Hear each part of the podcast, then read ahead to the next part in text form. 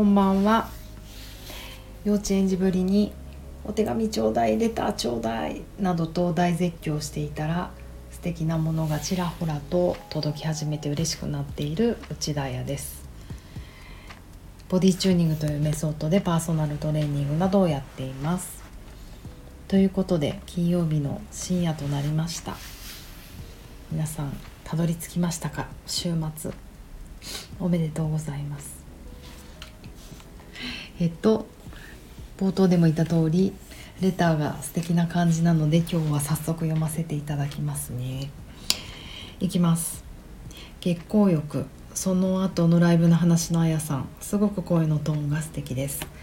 内容はもちろん声のトーンや雰囲気からもいろいろ伝わってきます。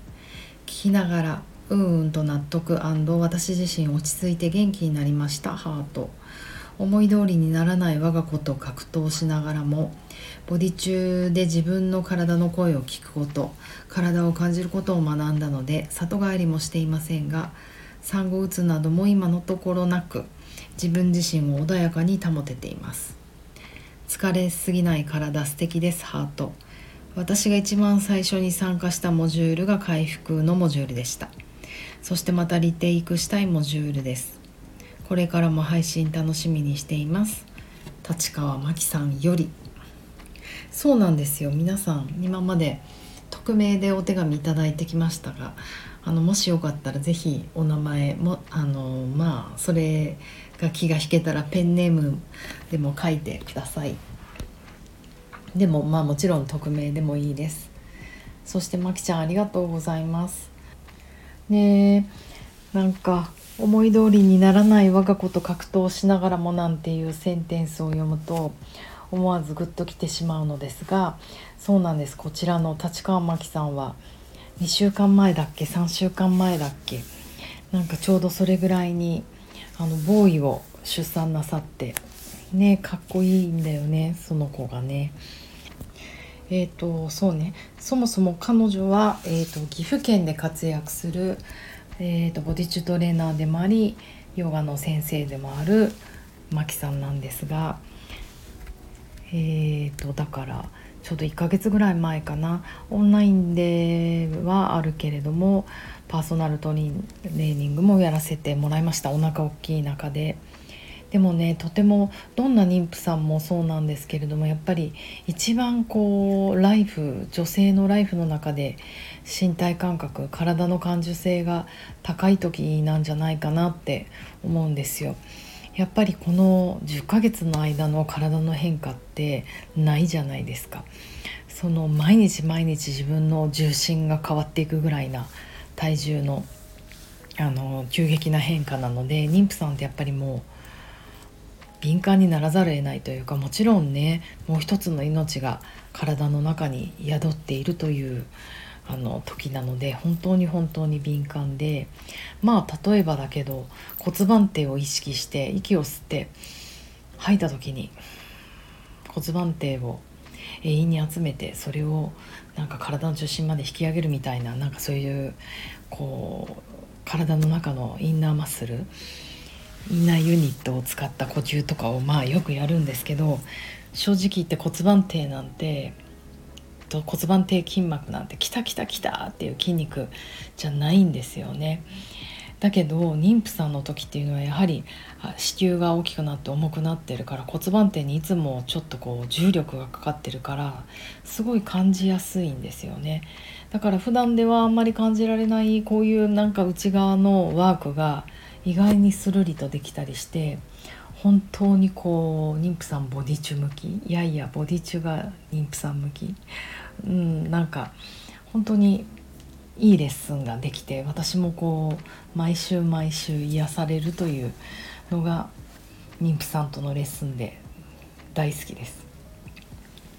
でえー、っとでもすごいね思い通りにならない我が子と格闘しながらもなんてねなんかその文章を読むと本当グッときちゃうんですけど産後のお母さんってもうみんなそうですよね24時間ほぼ赤ちゃんに気持ちを奪われてもう体力も奪われて自分のことなんて考える時間もないと思いますけどでもその中であの鬱にもならず自分自身を穏やかに保てているというのは素晴らしいと思います。それをボディ中のおかげと言ってくれて本当にありがとう。そう信じたい。でもね大丈夫。それはねあの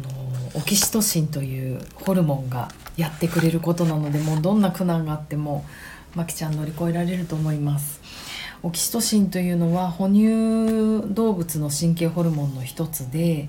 えーと、特にオキシトシンがね授乳子宮の収縮生殖行為などに大きく関係しているっていうことで初めあの言われてたんですよね。でもそれがもっとどんどん健康あの健康じゃないや研究が進んで健康に大きな影響のある心臓血管機能とか代謝機能鎮痛作用抗炎症作用抗うつ作用などにも関係してるってことが分かってきました。でえーと、オキシトシンってもう何簡単に言うと愛を司るホルモンとか言われるのかな。で妊婦さんのホルモンなんて言われてきましたけれどももちろん、まあ、妊婦の時にあのそうよね。授乳とか子宮の収縮に関係するから。すごく重要な多く出るホルモンなんですけれども。もちろん妊婦じゃない女性にも。そしてあなんとねあのちゃんと男性の脳内にもあのそれが出るということがもうあの研究で分かったのでヒューマンヒューマンラブ。全人類に ごめんなさい。出るホルモンだということがもうあの判明されてるんですね。なのでなんかいろいろね自分で意識して頑張らなくてももう哺乳類である限り体がちゃんとそうしてくれるのでなんかそう思うとまきちゃんの気持ちが楽になるんじゃないかなと思ってなんか今日はちょっとオキシトシンの話なんかをしてみました。あとはそうですねあの妊婦さんじゃない人にもオキシトシンストーリーとして私が大好きなのはえっ、ー、とやっぱり今まきちゃんが妊婦さんが赤ちゃんを思う時にあのオキシトシンがこう大量にわっと出るよ出るということは出るんですけど、えーと、恋愛もそうですよね。人を愛する思いやる別に恋愛じゃなくてもあの人のことを大切に思うってだけでオキシトシンは出るそうなんですね。だからなんか昔はあの何て言うんだっけ片思いか片思いとかアイドル追っかけるとかもう全く無意味。わかんない。あんまり私はそういうことができなくて。なあもう全く意味ないじゃんと思ってたんですけどいろいろ体のことを勉強したらとてもとてもいいんじゃん片思いもって思うように、まあ、そんな大人になれました。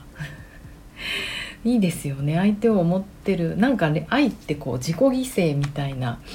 言われ方もするけれどもそんなことなくて人を思っているだけでなんか自分も幸せになれるってすごいあの素敵なもう本当人類やヒューマンラブだなって思います。でそのオキシトシンが今あの、まあ、ストレスの面からでも言うとストレス耐性という面で言ってもオキシトシンがすごくそれを担っているっていうふうにも言われているんですね、まあ、要はどうやってオキシトシンを出していくかっていうことが今後の私たちのストレス耐性の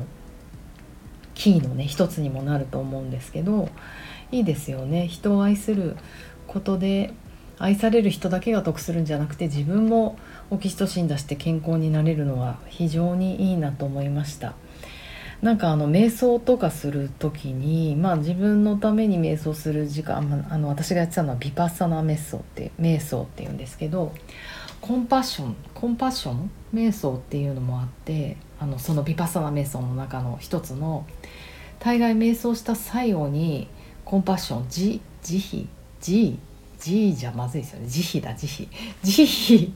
慈悲瞑想の時間っていうのがちょこっとあるんですよ。なんかその時も私ちょっとこのオキシトシンのことまだはよく分かってなかったのでもうほぼお休みの時間として足を投げ出してぼーっとする という時間にしてたんですけどきっとこういうことだったんだなってことが分かってコンパッション思いやり相手に向けることは結局自分のためになると。もう早く教えてよって感じですよね。なんかやっぱそういう何て言うの体の中にいつも何が起こってるかっていうことを具体的に知りたいなと思って始めたのが急激に話戻りますがボディチューニングです。なんかあのこういうストレス耐性の話とかどうやってこうストレスマネジメントしていくかっていうことを11月の、えーと、このまきちゃんも一番初めに受けてくれたあの回復するモジュールのコースでは詳しくやっていきたいと思います。あの論論理？理論だけじゃなくてやっぱすぐ実践したいじゃないですか。だからあの実践もできるようにエクササイズワークもたくさんなので興味がある人は是非あの私のホームページとかボディチューニング協会のホームページをチェックしてみてくださいということで今日も10分40秒、